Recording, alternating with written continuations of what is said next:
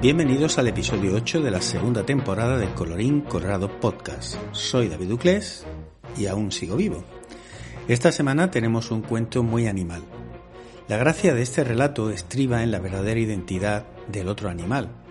Quise jugar a no descubrirla hasta el final. Vosotros juzgaréis si lo conseguí. Hoy os contaré el otro animal. Duque gruñía a su rival mirándole fijamente.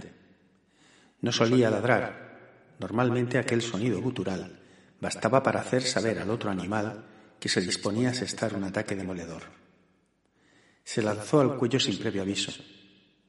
El otro animal sudaba profusamente y respondió al rápido movimiento con un respingo.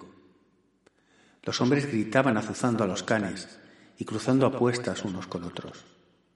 Duque había sido el primero en atacar, pero su enemigo había evitado la dentellada.